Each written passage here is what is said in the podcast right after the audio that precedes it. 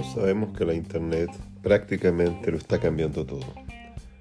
Partimos con una Internet bastante incipiente hace más de 40 años en Chile, donde nadie sabía para qué servía. Todos nos impresionaba los correos electrónicos que llegaba información en instante, cuando antes para enviar una carta había que ponerse semanas inclusive meses para llegar a una respuesta.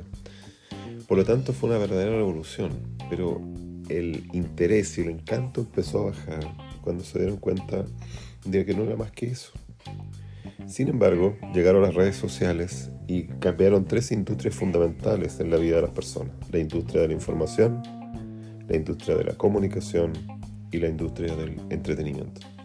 Hoy día esas tres industrias son totalmente diferentes a lo que había antes de las redes sociales. Antes se, tenía que ir a la televisión, eh, ver en la noche las noticias, comprar diarios en papel, revistas en papel. Eso hoy día prácticamente ha desaparecido. Hoy día la información es en tiempo real y si no fuera por las fake news, prácticamente los noticiarios tradicionales hubiesen desaparecido. En el lado de la comunicación nadie recuerda el fax, nadie recuerda ni siquiera algunos teléfonos tradicionales y tuvieron que ser eliminados los teléfonos públicos. Realmente hoy día todo, todos se pueden comunicar con todo el mundo prácticamente a costo cero a través de aplicaciones como WhatsApp, Telegram o simplemente llamarse a través de otros tipos de plataformas. Y en el caso del entretenimiento, ya da lo mismo quién gana o no gana o quién lo hizo mejor o peor.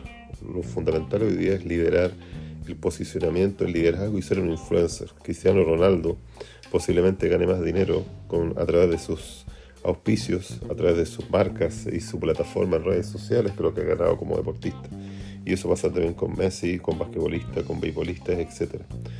Creo que Debbie Beckham nunca ha ganado más dinero cuando, cuando se retiró del fútbol a través de su imagen en internet y redes sociales y marcas que conocía cuando era futbolista.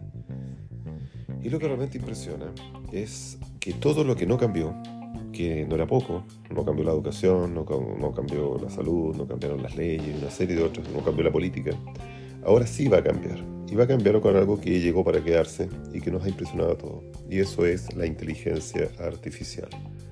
Partiendo del famoso chat GPT, que realmente es impresionante. Es, la base simple de lo que va a ser la inteligencia artificial, muy inferior a lo que viene. Y ya realmente dejaba a muchos con la boca abierta. Hoy día con ChatGPT no solamente puedes tener información de calidad procesada de todo tipo de contenido, sino que también puedes educarte mejor, autoeducarte, autoaprender, manejar idioma, eh, tener resúmenes de libros, hacer propuestas. Eh, el, periodismo cambió totalmente después de ChatGPT. Un periodista especializado en ChatGPT equivale a 10 periodistas tradicionales. Y en el caso puntual de eh, la salud, varios médicos deberían estar muy, pero muy preocupados. O sea, médicos que no entregan un plus, que no generan calidad, deberían estar muy preocupados, ya que hoy día los diagnósticos, realmente la calidad de las respuestas de médicas de un simple chat GPT, que como dije es lo más básico de la inteligencia artificial, prácticamente podría dejar sin trabajo a muchos médicos tradicionales. Pero bueno, eso es el comienzo de una revolución que recién empieza y pronto veremos qué va a ocurrir. Nos vemos pronto.